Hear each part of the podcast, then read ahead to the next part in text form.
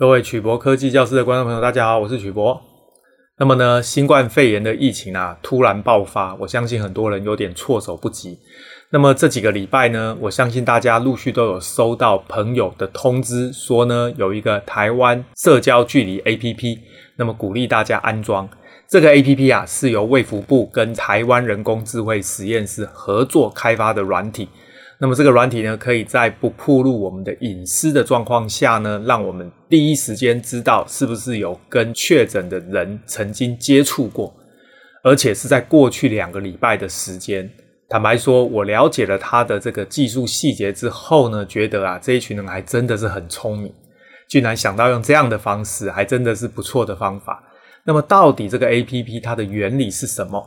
还有就是呢，使用这个 APP 到底安不安全？会不会不小心啊，把我的行踪暴露出去了呢？我们今天呢，来跟大家介绍一下这个题目。所以，我们今天的题目是什么是台湾社交距离 APP？它会暴露我的行踪吗？首先呢，我们先谈为什么要鼓励大家安装这个 APP。再来，我们来谈这个 APP 的原理到底是什么？那么第三个，它会不会泄露我的行踪呢？第四个，我们来介绍什么叫杂凑演算法跟杂凑值。最后呢，我们来谈谈台湾社交距离 APP 常见的问答。那么首先呢，这个台湾社交距离 APP 它是由台湾人工智慧实验室开发，同时呢跟行政院疾病管制署合作的一个 APP，那么这个 APP 啊，它是可以保护隐私的哦，而且啊，它尊重使用者的意愿为最高的原则。我相信啊，很多人都知道这个 APP 跟着我们的手机啊，如果它记录了我们去哪些地方，那就代表有人呢可以掌控了我们的行踪哦。这个很多人可能会在意。那么它的设计呢，是使用者自主下载，而且随时可以删除。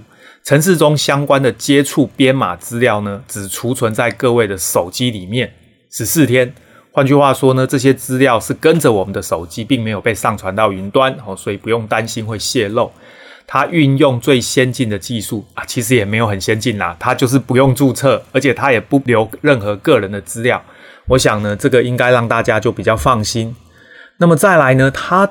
背景是什么？我们简单说明一下。这个 APP 啊，它会定期呼叫 CDC，就是我们的疾病管制署，它的确诊资料库取得这个城市编码值。哦，确诊的人呢，他只要同意分享他的身份的城市编码值。各位特别注意哦，他分享的是城市编码值。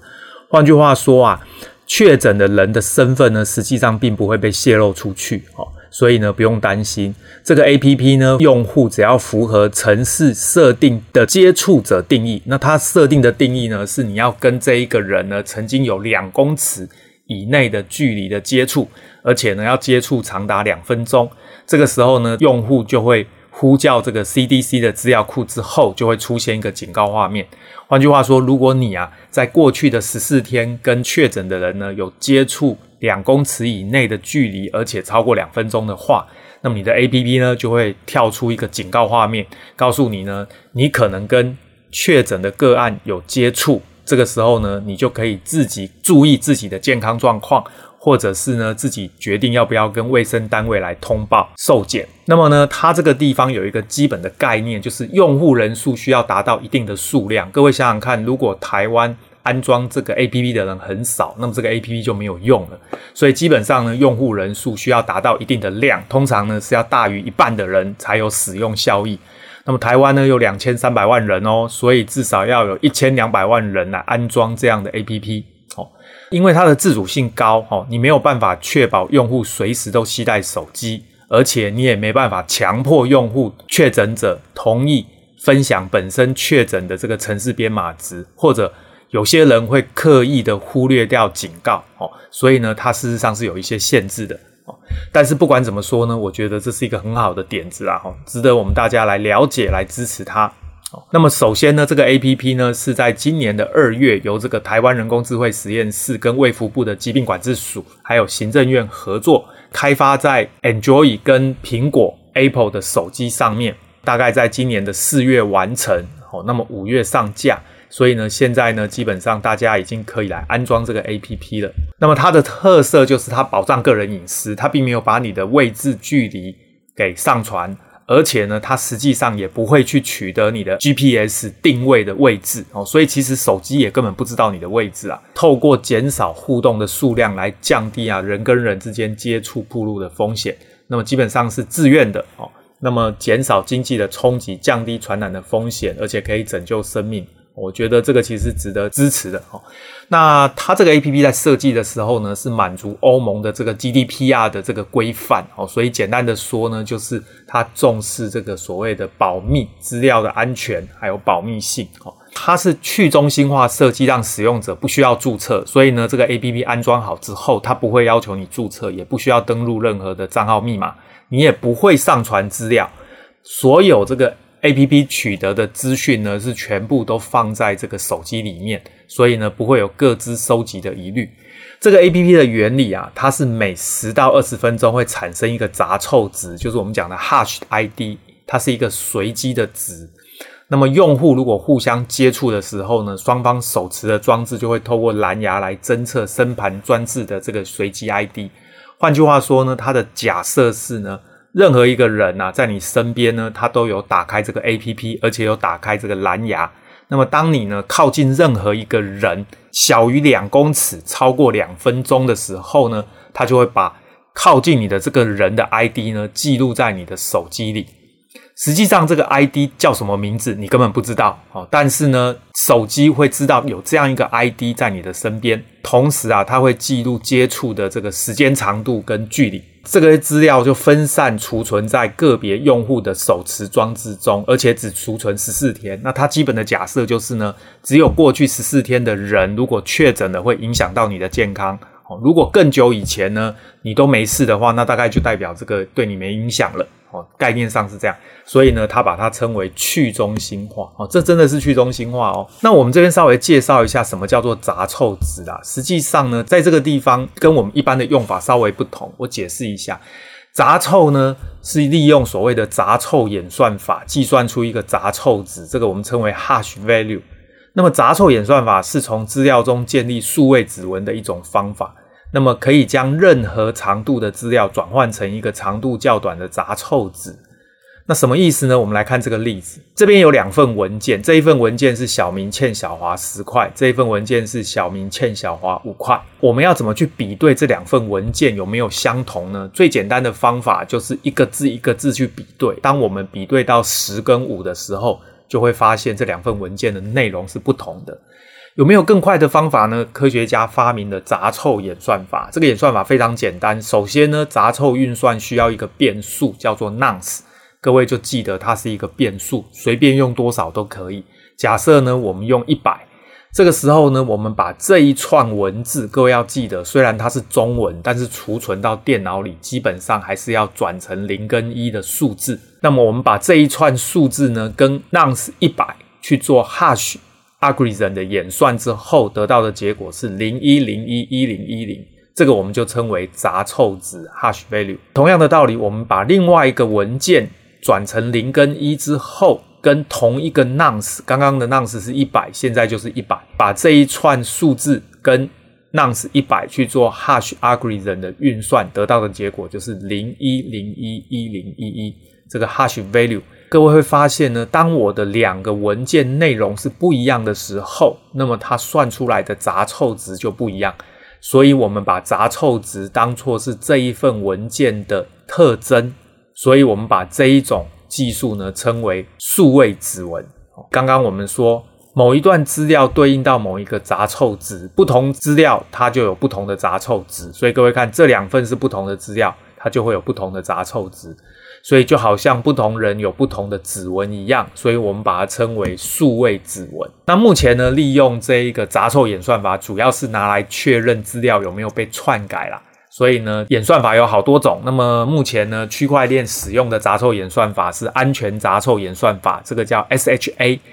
那么我们简称叫 SHA 哦，这样的演算法，在这一个简报里呢，我们的疾病管制署并没有说明它用的是哪一种演算法。不过呢，这个地方呢，这个杂凑值实际上应该也不是拿来确认资料没有被篡改啦，它主要应该只是产生一个随机的 ID，那么这个 ID 呢，实际上就代表了这个人的手机。那么假设这个人的手机是跟着人的话呢，它就代表了这个人哦。所以当你呢靠近这个使用者的时候呢，它就会把这个杂凑值记录下来。而这个杂凑值呢，实际上是没有任何的资讯，所以你也不晓得对方实际上是谁。那在这种状况下，为什么他确诊了，你就会知道呢？我们接下来看下去。一般的使用者可以决定是否下载。那么，如果使用者确诊，这个时候就可以透过医生或者疾病管制署的人员主动询问，问这个确诊者是不是愿意上传过去手持装置所生成的随机 ID 资讯。哦，那么使用者呢，能够掌握自己想要分享的资讯，而且呢，上传的资料是由疾病管制署来维护。十天后，这个资料就会从伺服器中删除。哦。所以其实呢，这个确诊者也不用担心资料会有泄露的问题。接下来就最有趣了哦，它的 APP 是每四个小时会自动更新一次。那么你的 APP 会自动检查是否有资料上传，并且呢，下载在手持装置中来比对你的接触史。我们刚刚说呢，假设有一个人在你的旁边跟你接触两公尺以内，而且长达两分钟以上，而这个人呢，他上传了他的 Hash ID。那么这个时候呢，比对完你就会发现啊，在你的手机里呢，之前有一个 Hash ID，这个 Hash ID 的人呢确诊了。那么这个时候啊，你就要警觉说啊，这个人曾经靠近我两公尺以内，而且超过两分钟，所以呢，你就要开始注意自己的健康状况。用户收到提醒后呢，你就要开始注意自己的健康状况，提高警觉，而且要主动跟防疫人员来联络。当然了，他这边是写就能主动了，那换句话说，如果你不联络，他应该也是拿你没办法了。不过，总而言之，如果发生这样的状况，至少我们可以注意我们的健康状况。我想这个是非常重要的。那这个 APP 呢，安装好之后呢，有三个画面哦。这个画面第一个就是保护你跟你的家人，那么隐私跟资料的保护也让你放心，减少疫情扩散的机会。那么这边呢，它有特别注意，你要开启接触通知功能。它刚刚有说，它是每隔四个小时会上网去接收一次资料更新哦。所以呢，你要打开这个功能，你才会接收这个更新的资料。当有靠近你的人确诊了，那么这个时候呢，你才会收到通知哦。那特别记得就是说，实际上呢，在你的手机里面比对的都是这个 Hash ID，所以实际上这个 Hash ID 是谁，你也不知道啦。没有关系。只要知道有这样的人靠近，那你自己注意自己的这个身体状况，这样是他主要的目的。那他这边特别有提到哈，这个 Enjoy 十以前的旧版本呢，它的这个蓝牙功能跟 GPS 是整合在一起的哦，所以呢，你必须把这个 GPS 的功能也打开哦。但是呢，实际上这个 APP 并不会去记录你的位置，所以呢，这个 GPS 打开呢，实际上并不会泄露你的行踪。那么 Enjoy 十一版以后的呢，就没有问题，因为呢它的蓝牙跟这个 GPS 是分开的，所以呢它这边特别提到 Enjoy 十版以前的会打开 GPS 哦，十一版以后的就不需要。那么记得的是，接触通知系统并不会使用你的资料位置哦，所以不用担心你的行踪被泄露。最后呢，我们来看一下台湾社交距离 APP 常见的这个问答集。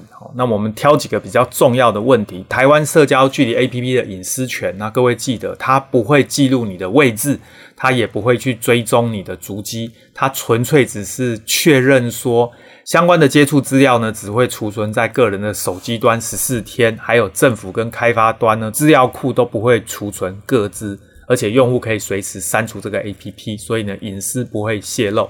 那么下载跟安装，我想各位都非常简单，就是去 App Store 下载安装就可以了，也不需要登录，也不需要账号密码，而且呢，它是免费的。那么下载的限制呢，基本上就是 Android 跟 iOS 两款手机。记得就是呢，必须要打开这个接触警报的功能。它特别特别提到，这个 APP 是利用蓝牙技术来接触。各位知道蓝牙这个东西呢，会发出。频率二点四吉赫兹的电磁波，那这电磁波呢，可以侦测判断这个距离哦，而且呢，它是去识别化的资料。换句话说呢，它的人跟手机呢，是用一个随机而且不可溯源、没有办法还原的杂臭值 Hash ID 来代表。而且每台机器的 Hash ID 都不同，这些接触资料也只储存在你个人的手机端十四天哦，所以不会有泄露的问题。这边为什么用杂凑值的原因之一就是无法还原啊。各位记得把资料变成杂凑之后，你没有办法利用杂凑值去还原出原来资料的内容，这个是它使用杂凑运算的原因之一。确诊的人呢，卫生单位也要他同意啦，才能分享这个杂凑 ID、Hash ID 哦。而且呢，就算分享了这个 Hash ID，实际上呢，接收者也不会知道这个确诊的人到底是谁，所以不会有泄露身份的顾虑哦。所以这个图呢，它就大概简单的说明了，使用者要下载这个 APP。假设呢，这个使用者跟确诊者呢靠近小于两公尺的时候，那么这个确诊者呢，他已经确诊了。那么卫生单位经由他的同意之后呢，就上传他的 Hash ID 到伺服器。那这个伺服器呢，就会下载到使用者的手机哦。那么使用者的手机呢，就可以去比对，如果有这一个 Hash ID 存在你的手机里，那代表你跟他呢有接触过哦，这样子你就要注意自己的身体健康状况。保持的时间就是十四天哦。如果被通知确诊者的时候，会不会被别人知道个人资讯呢？他刚刚我们提过了，不会哦，不会泄露个人资讯，主要是因为这个随机的 Hash ID 跟人之间的连结并不会被散布出去，而且疾病管制署呢也。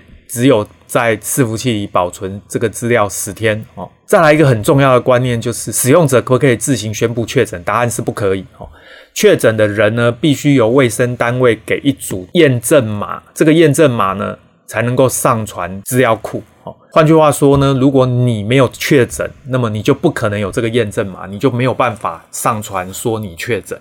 这个目的是为了要避免有人发出不必要的警告讯息啦。换句话说，有人恶作剧哦，做这种无聊的事情，那会造成大家混乱哦。我想这个 idea 也非常的好，用这种方式就可以过滤掉。那如果使用者接触到通知有确诊者接触的讯息，要怎么办呢？你可以主动联系卫生单位，或者跟一九二二的防疫专线回报，由这些公共卫生人员来协助处理。哦我觉得最重要的还是注意个人身体状况啦。你有接触的历史，就要有警觉哦。如果发现身体有任何不适，就立刻戴上口罩，并且呢，通报单位来安排车辆送你就医哦。记得不能搭乘大众运输工具哦，这是很简单的概念。最后是这个确诊者可不可以解除通知示警呢？可以哦。经由公共卫生人员的疫调，如果确认这个解除接触的风险以后。这个卫生人员就会提供一组检验码，输入之后就可以解除示警讯息。那主要就是确诊者康复之后，如果确定可以出院了，应该就用这个方法可以解除。安装这个 APP 呢，会增加一点点耗电量，主要是蓝牙。各位知道你的手机呢，蓝牙打开之后会消耗一点点电，不过这个坦白说非常的少，因为蓝牙非常省电。